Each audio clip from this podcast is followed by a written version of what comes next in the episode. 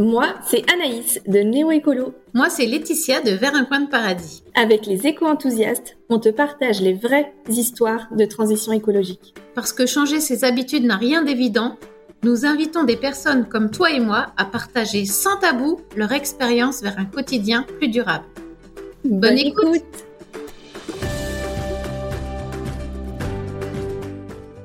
Bonjour, c'est Laetitia. J'ai le plaisir aujourd'hui d'accueillir Johnny. Sensible à la nature et à son environnement, c'est assez jeune qu'il a été interpellé par la question des émissions de carbone. Cela lui a permis de choisir des études qui lui permettaient d'avoir un rôle à jouer sur le sujet de l'énergie. Mais ce sont les rencontres qui ont forgé l'engagement écologique de Johnny. Convaincu que c'est par l'information que nous aurons les clés du changement, il anime avec d'autres collègues des séances de sensibilisation dans son entreprise. Désormais, il souhaite inviter au pas suivant, activer l'imaginaire pour construire le monde de demain.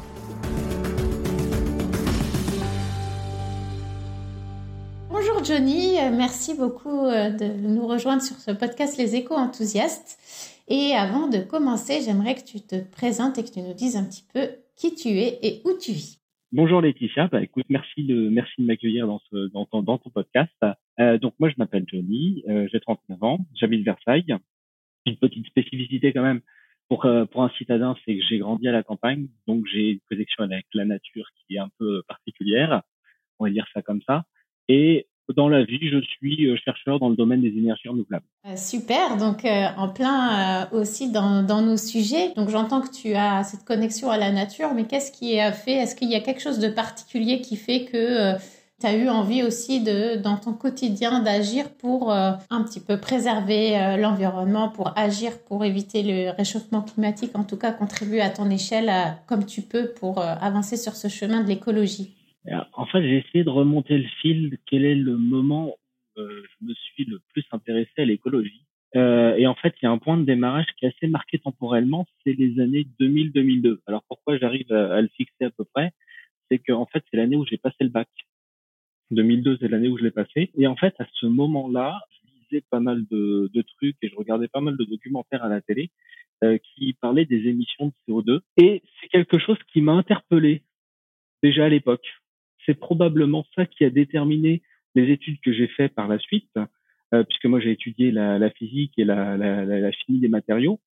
Et euh, en fait, c'était la, dimension énergétique qui m'a beaucoup intéressé. Alors à l'époque, quand on parlait du réchauffement climatique et qu'on parlait des émissions de CO2, on parlait essentiellement, c'est l'éternel débat du euh, nucléaire, ENR, etc. C'est pas la chose la plus importante, mais c'est ce qui a monopolisé le débat. Donc c'est quelque chose qui m'a travaillé, c'est donc ce qui a déterminé les études que j'ai fait, puis bah, j'ai continué euh, mes études jusqu'à euh, passer un doctorat en sciences des matériaux.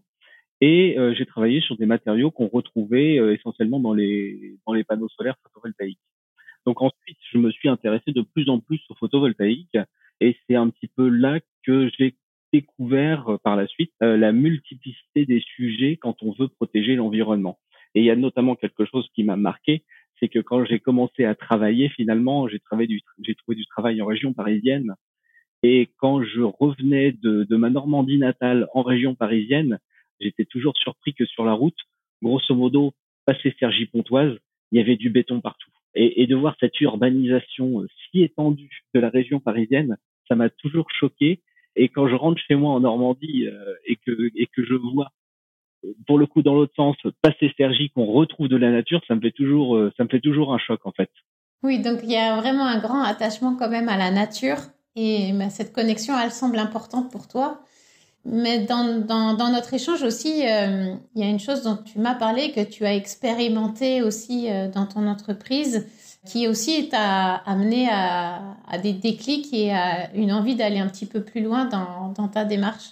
Tu peux nous en parler? Ouais, ouais, avec euh, avec grand plaisir en fait.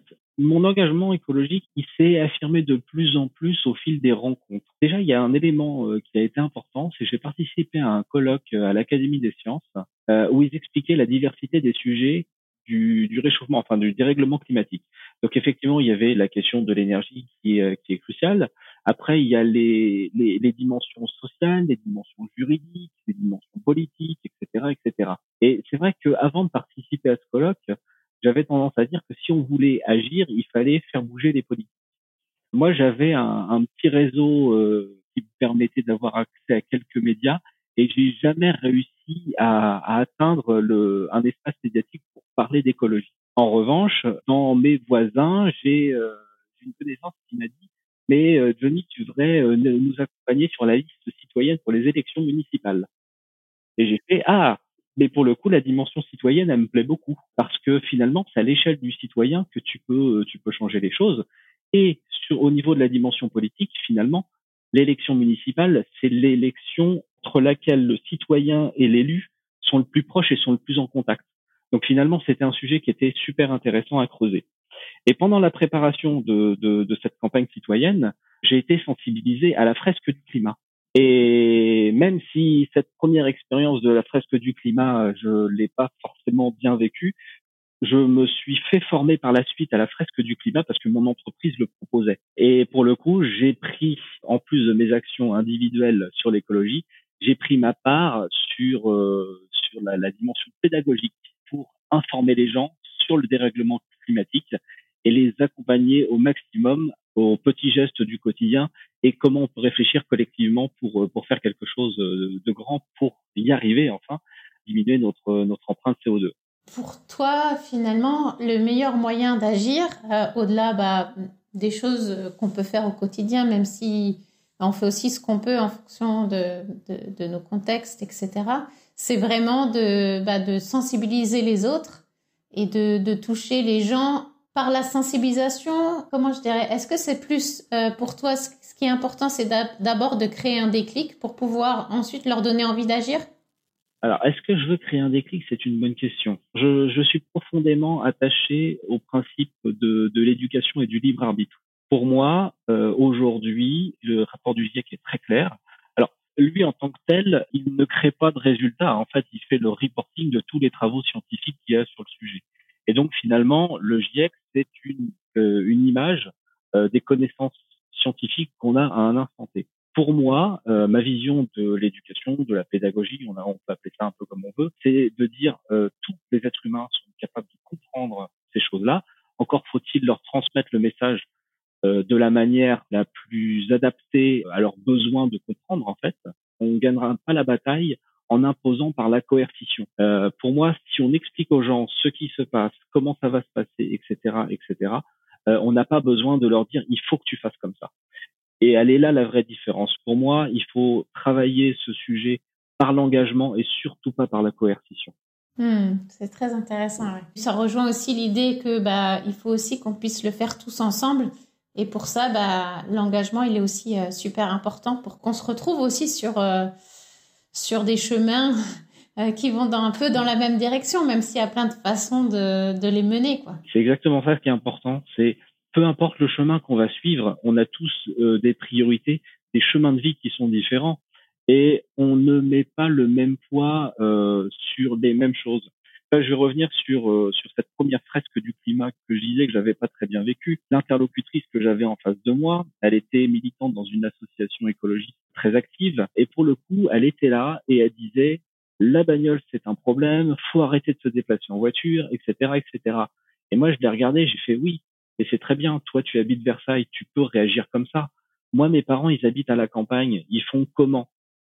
Le premier hôpital il est à 20 minutes de voiture dans le meilleur des cas on peut pas se passer de la voiture quand on est à la campagne, alors qu'en ville, on peut le faire. Il y a des choses qui sont qui sont immuables comme ça. Alors, il faut qu'on fasse des efforts tous. Euh, et la décarbonation des moyens de transport, c'est c'est quasiment un tiers de nos émissions de CO2, le, les déplacements. Donc, il y a quelque chose d'énorme à faire là-dessus. Euh, mais on peut pas demander un effort aux gens qui sont dépendants d'un système. Il faut les accompagner à changer le système. Et ça, c'est différent. On ne doit pas être coercitif une fois de plus. On ne doit pas euh, leur demander de faire des efforts qui sont difficiles. On doit les accompagner et les, aider pour, euh, pour faire ces efforts-là. Pour moi, c'est ça qui est important. Donc déjà, dans un premier temps, c'est l'information, mais comme tu dis, des fois, euh, cette information, elle est, quand on vit la fraise du climat, on la vit souvent de manière un peu difficile, comme tu l'as vécu toi. On peut se rendre compte qu'on était loin d'imaginer euh, l'ampleur de la situation, etc. Et qu'est-ce qui a fait, toi, que tu as pu finalement y trouver euh, de l'enthousiasme quand même à, continuer à vouloir sensibiliser ton entourage et à, et à y croire encore? Alors j'ai la chance dans mon entreprise, en fait, ça part de, la holding. On va pas rentrer dans, rentrer, dans les détails euh, hiérarchiques de, comment fonctionne l'entreprise, mais à la holding, on a une équipe euh, RSE qui est super dynamique, qui crée des événements tous les, je crois, tous les deux, deux mois à peu près. Euh, on se réunit en Teams et, et on échange sur euh, qu'est-ce qui s'est bien passé, qu'est-ce qui s'est pas bien passé, comment on a ressenti nos derniers ateliers, etc., etc.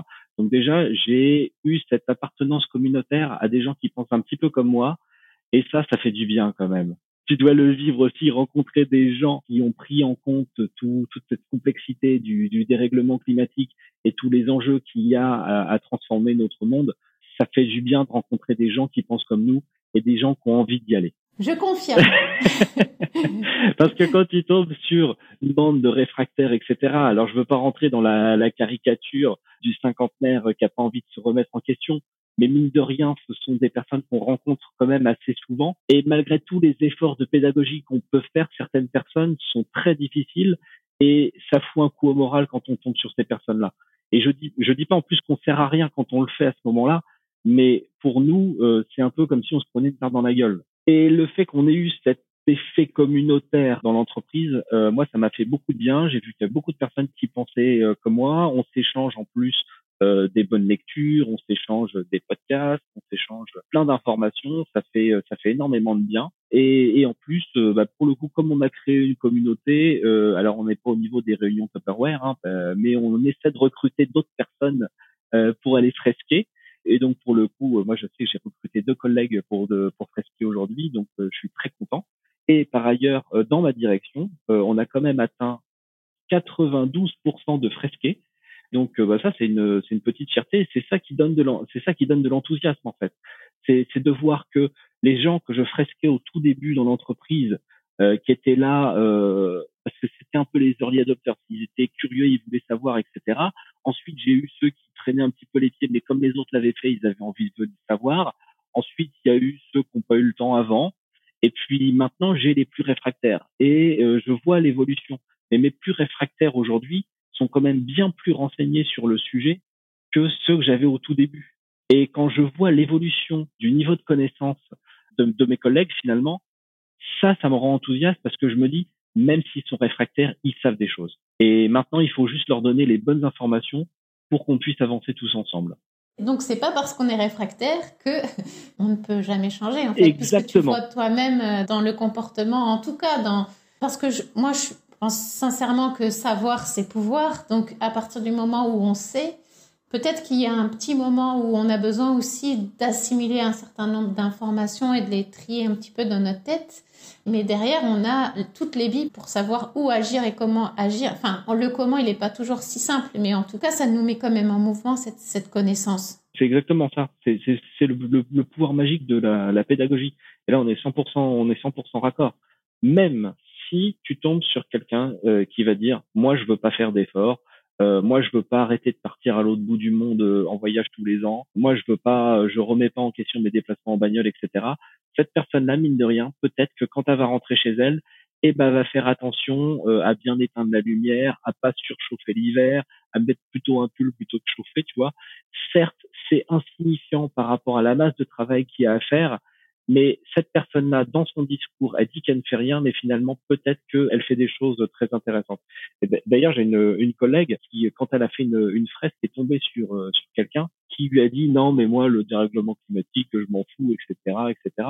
Et en creusant un petit peu le sujet, elle s'est aperçue que bah, cette personne-là, certes, elle avait une vieille voiture, mais elle se déplaçait essentiellement à vélo. Euh, elle mangeait local, euh, elle partait pas en vacances à l'autre bout du monde, elle restait dans un rayon de, de 100 km autour de chez elle, etc., etc. Donc en fait, tu t'aperçois que cette personne-là, ouais, quand tu lui parles dans l'environnement, elle s'en fout un peu, mais c'est parce que pas sa préoccupation individuelle. Et pourtant, son comportement, il est quasi irréprochable. Son discours est compliqué, mais par contre, son comportement est quasi irréprochable. Et ça, c'est assez dingue quand même à croiser ces gens-là. Oui, parce que finalement, euh, l'écologie, ça va au-delà un petit peu bah, des considérations euh, de climat ou même de biodiversité. C'est-à-dire que c'est avant tout aussi des valeurs, des, des convictions, des... c'est aussi parfois du bon sens. Et du coup, il n'y a pas forcément besoin d'être écolo pour en être un. c'est vrai. Il suffit juste d'avoir envie, ne serait-ce que de manger mieux, par exemple, pour, euh, pour manger peut-être des produits un peu mieux sourcés, etc. Et de faire attention à son alimentation, c'est euh, rien qu'une motivation santé peut amener à, faire des gestes écolos alors qu'on n'est pas forcément très ni conscient ni, ni sachant sur le sujet. Et, une fois de plus, tu vois, c'est si on, on, tu vois, on tu, tu, tu parlais de conscience là, et du coup on retombe sur la même chose. C'est à partir du moment où tu informes les gens, une fois qu'ils sont informés, même si dans les discours, ils peuvent dire non mais moi je m'en fous. Dans la vérité, une fois qu'on a été informé, on ne pense plus de la même manière. Et ça, c'est très important. Et ça, ça me permet aussi de d'enchaîner sur quelque chose euh, dont on a parlé ensemble et, euh, et je pense que c'est important d'en parler. Euh, c'est suite à la fresque du climat. Donc moi, je me suis formé à d'autres ateliers pour aider à changer notre mode de vie.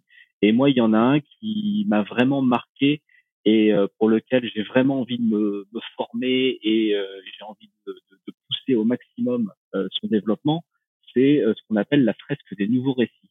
La fresque des nouveaux récits, pour le faire assez court, c'est déjà essayer de comprendre comment le, le monde fonctionne aujourd'hui. Alors, le, la première étape est de comprendre qu'est-ce qui s'est passé quand Homo sapiens a fait sa révolution cognitive. Je vais spoiler un petit peu l'atelier. Euh, désolé pour son créateur. Benoît, tu m'excuseras si tu nous écoutes.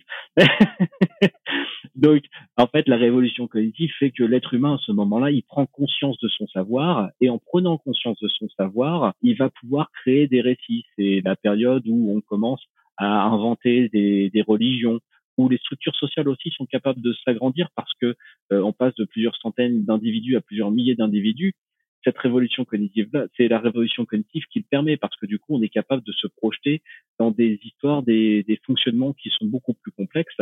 Et c'est là que ça nous ouvre la porte vers euh, plein de choses. Alors, si ceux, ceux qui ont lu Sapiens, ils vont dire ah oui, c'est ce que euh, c'est ce qui est écrit dans le bouquin de Sapiens. C'est le moment où il dit qu'on s'est aliéné avec l'agriculture, etc., etc.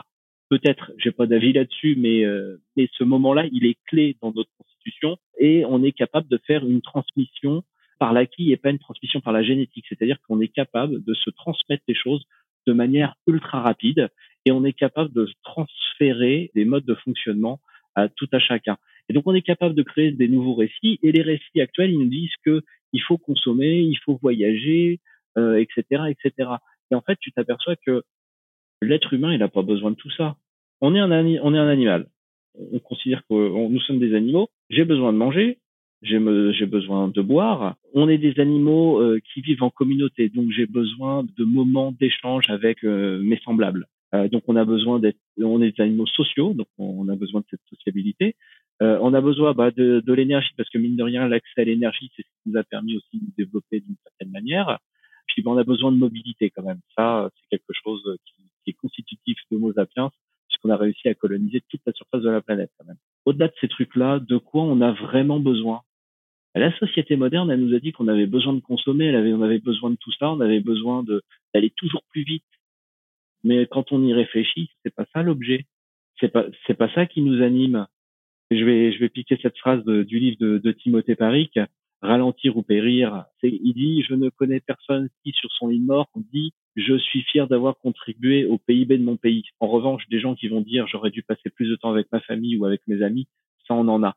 Et c'est juste aujourd'hui, il faut replacer nos priorités. Nos priorités, elles sont pas dans euh, travailler davantage pour créer plus de richesses. Non, elle est travailler davantage pour avoir plus de partage avec nos semblables et avoir un monde plus solidaire. Cette solidarité-là, elle nous emmène vers un système qui est beaucoup plus vertueux d'un point de vue écologique. Et faut pas se mentir, protéger notre environnement, c'est nous protéger nous. Il faut juste se rappeler un truc, c'est que la loi du plus fort, ça n'existe pas. Sélection naturelle, elle dit une chose très claire, c'est celui qui sait le mieux adapter à son environnement va pouvoir perdurer. Si tu n'arrives pas à t'adapter, tu disparais. Là, si on bousille l'environnement et qu'on n'arrive plus à s'adapter, on va disparaître. C'est sûr que c'est important de préciser que en fait c'est pas juste un combat pour euh, sauver la planète finalement. Mais non. Parce que la, la planète s'en remettra très très bien, je pense. Enfin très bien, elle va mettre probablement un peu de temps, mais mais c'est pas finalement pour elle. C'est c'est plus pour enfin l'habitabilité par pardon de de l'être humain sur la Terre. C'est ça. Et aujourd'hui, on est en train de de nous sauver nous. Enfin, on essaye de nous sauver nous, de sauver l'écosystème tel qu'il est aujourd'hui sachant qu'il est en train d'évoluer. On voit les espèces animales qui ont disparu, euh, euh c'est 50% des, des, oiseaux, je crois, des, des espèces d'oiseaux qui ont disparu. C'est incroyable ce qu'on a réussi à faire en 50 ans, c'est dur. Et pour en revenir au, au, au nouveau récit quand même, on s'aperçoit quand même que euh, on est capable de changer les choses. Alors moi j'aime bien prendre cet exemple-là parce que le, le, féminisme peut de plus en plus de place dans la société moderne et je, je trouve que c'est un, un bel exemple. Au Moyen Âge, les relations hommes-femmes. Alors je ne vais pas parler euh, des autres territoires que le continent européen. Je suis désolé, je ne connais pas trop ce qui s'est passé ailleurs. Mais au Moyen Âge, les relations hommes-femmes dans la société, j'entends, et pas dans la religion, il n'y avait pas trop de différence. Les deux travaillaient euh, au champ. Euh, alors la femme avait une charge euh, plus peut-être dans le dans le domicile, mais grosso modo, euh, quand il y avait un, un, souci devant la justice, un homme ou une femme, ça avait un peu sensiblement le même poids au Moyen Âge, les femmes avaient accès euh, à l'éducation pour certaines. Euh, il y avait des dispositifs, en tout cas, qui leur permettaient. Il y a eu un moment où on a connu la Renaissance. Il y a eu l'obscurantisme entre les deux, entre le Moyen Âge et la Renaissance. Et la Renaissance, finalement, copie les codes de l'Antiquité. Et là, c'est mal barré pour la femme, puisque finalement, euh, la femme est relayée au rang de second. Et le 19e siècle va accélérer les choses avec la littérature, où on va vraiment recantonner la femme au foyer. Et, et, on voit bien que le XXe siècle a commencé à changer les choses et le XXIe siècle est en train de remettre une dose euh, d'égalité. Une fois de plus, je parle bien dans nos sociétés européennes. Euh, je n'ai pas vraiment la connaissance des autres. Donc en fait, on voit bien qu'au fil des siècles, on est capable de changer des choses. On est capable de changer de mode de société. Si on est capable de le faire pour les relations entre les hommes et les femmes, on est capable aussi de le faire pour changer notre relation entre nous et notre environnement. Et c'est ça qui me rend extrêmement positif, c'est que on a les moyens de le faire, on a les capacités intellectuelles pour le faire. C'est juste que ça prend un peu de temps parce que généralement ça prend au moins une génération pour pour changer des codes euh, et pour euh, pour changer et pour créer un nouveau récit pour reprendre les termes de de, de, de cette fresque. Oui, s'imaginer euh, que une autre façon de vivre ensemble, une autre façon de consommer, une autre façon voilà, de, vivre notre quotidien. Et ça, ça se fait effectivement en, racontant une nouvelle histoire. Et, j'aime beaucoup aussi cette, cette force de l'imaginaire, en fait, euh, qui nous permet bah de, de, finalement de créer notre quotidien futur. Si on rêve pas, si on n'essaye pas d'imaginer quelque chose, alors on se cantonne dans ce qui existe et ce qu'on connaît et on n'avance pas en fait. C'est exactement ça. Et d'ailleurs, c'est l'intitulé de, de, la fresque, euh, c'est c'est piqué, euh, c'est la, la, la, phrase de, de, Cyril Dion. Avant de changer le monde, encore faut-il l'imaginer, etc. Moi, je vais, je vais même plus loin. C'est euh, avant de vouloir changer le monde, imaginez-le différemment. Et peu importe si, si vos imaginations sont concrètes ou pas, on s'en fout. L'important, c'est d'imaginer, de créer cette diversité de points de vue et ben après là, ce sera la, la, sélection naturelle qui sélectionnera les idées les plus propices à un épanouissement en fait. Et il y a déjà plein de choses qui existent.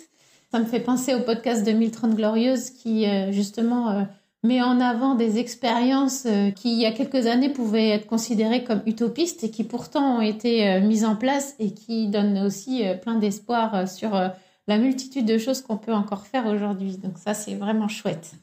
Et d'ailleurs, ça me fait penser à un truc, c'est que c'est pas parce qu'on a déjà essayé et que ça n'a pas marché que si on réessayait aujourd'hui, ça ne marcherait pas. Parce que le monde a changé le monde a changé, les gens ont changé. C'est ça, en fait, moi, qui me rend euh, hyper enthousiaste euh, vis-à-vis de tout ça, c'est que je me dis, on a vraiment les clés pour changer les choses. Encore faut-il s'en donner les moyens. Donc, la première étape, c'est, euh, je, vais, je, vais, parler pour moi hein, du cursus que j'ai suivi là-dessus. Ça a été vraiment d'informer au maximum les gens, et ça, je continue de le faire. Et maintenant, c'est d'essayer d'emmener les gens avec moi en leur disant, ouais, mais le, le monde de demain, tu le vois comment? Parce que finalement, les journalistes aujourd'hui, ils nous le présentent comment? Alors, journaliste, je suis un peu caricatural, mais on va nous le présenter comment? C'est ah bah vous allez moins vous déplacer, ah bah vous allez moins voyager, ah vous allez manger moins de viande, etc. Ok, on va prendre le problème euh, à l'envers. Le, le, le, sujet de la viande, c'est un sujet qui nous tracasse beaucoup en France parce qu'on est quand même un pays euh, où on parle tout le temps de bouffe. Donc, euh...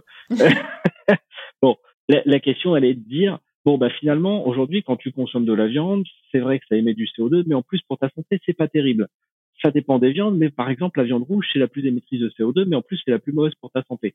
Est-ce que tu serais pas mieux de dire, bah, je veux une, une viande issue d'une agriculture raisonnable d'un agriculteur qui est pas très loin de chez moi, etc., qui sera pour le coup, comme c'est pas de l'élevage industriel, ce sera quand même moins pénalisant sur le, les émissions de CO2.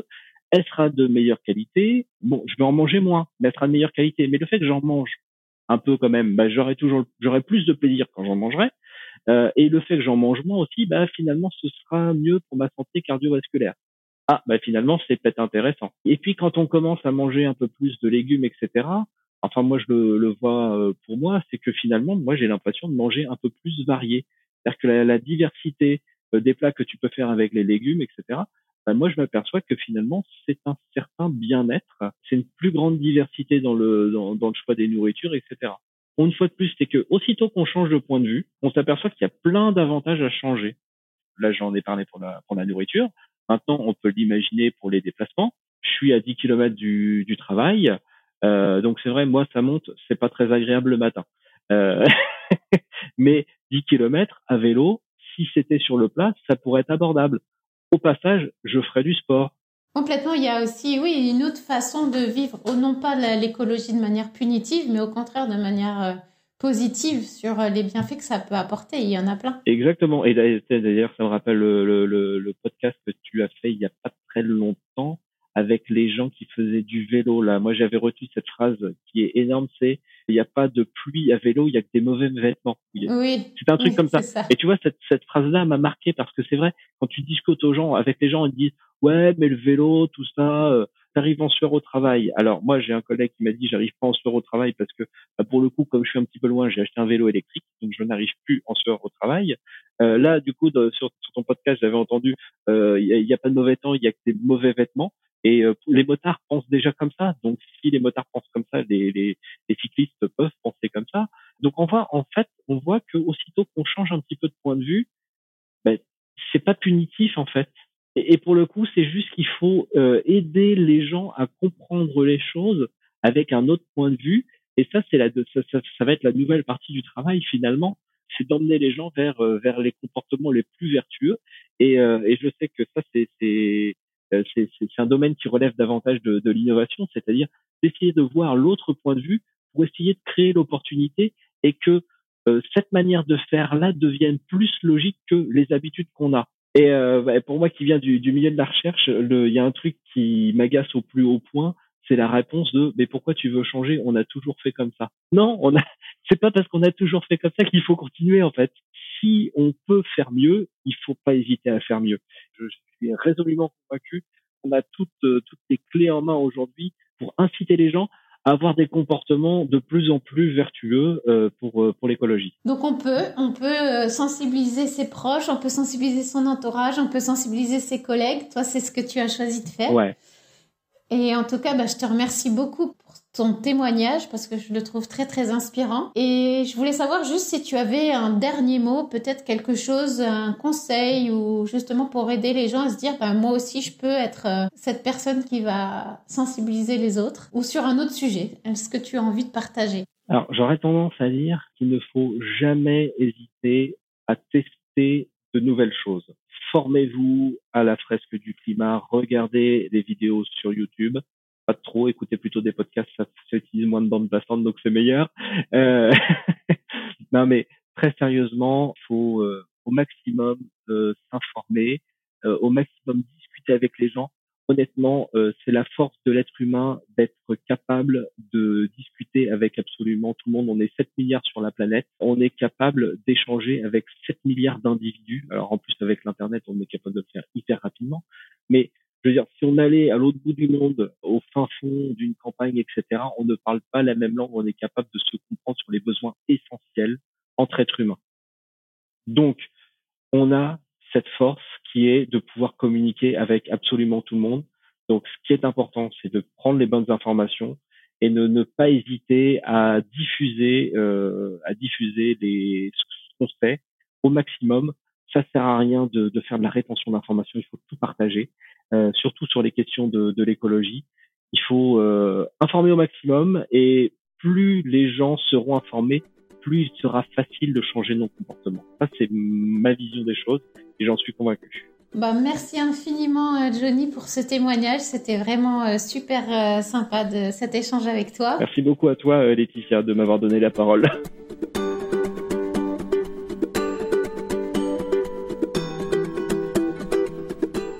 semble impossible, impensable de ne pas reconnaître l'existence du dérèglement climatique, de l'augmentation des pollutions, des perturbations sur le cycle de l'eau et la biodiversité ainsi que les désordres sociaux et sociétaux que cela fait peser sur l'humanité.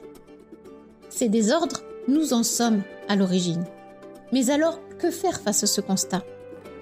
Pour Johnny, il s'est agi d'abord de comprendre. Pour cela, il a éprouvé le besoin de lire, écouter, voir, se former, pour mieux appréhender ces enjeux et agir mieux. Pour lui, le sujet n'est pas tant de générer un déclic que d'expliquer et d'adapter le message à chaque situation, car comme il dit, on ne peut pas demander un effort à ceux qui sont dépendants d'un système, mais il faut les accompagner à changer le système. Et cela passe par la confiance dans notre capacité à comprendre et engager des changements. Cela passe aussi par l'échange, le partage et la création de liens. Enfin, cela passe également par la stimulation de l'imaginaire pour créer de nouveaux récits. J'y crois beaucoup aussi, à cette force du collectif, au pouvoir de l'imaginaire. Notre société, me semble-t-il, nous cantonne dans un récit illusoire de surconsommation, associé à un fort individualisme qui nous éloigne de notre propre nature et de nos besoins fondamentaux. Nous avons instinctivement en nous cette force de la solidarité et de l'entraide. D'ailleurs, elle se révèle malheureusement le plus souvent dans des moments difficiles. Nous avons le pouvoir de l'activer plus souvent. Nous avons aussi le pouvoir de croire en une autre histoire que celle qu'on nous raconte depuis les Trente Glorieuses, car ce récit est dépassé. C'est celui qui a accéléré tous les désordres. Cela dit, changer de récit peut faire peur. Celui dans lequel nous vivons nous a tellement été vendu comme une source de bien-être et de satisfaction que l'on a peur de perdre. Mais perdre quoi en réalité? Je suis d'accord avec Johnny. Aussitôt qu'on change de point de vue on se rend compte qu'il y a plein d'avantages à changer. Et c'est cela que je t'invite à faire et à imaginer. Et si tu profitais de la pause musicale qui va suivre pour imaginer ce que tu souhaites voir advenir et découvrir tous les bénéfices que cela pourrait t'apporter. Et si ces quelques secondes de pause te permettaient de voir les choses autrement pour t'engager vers la prochaine étape de ton changement.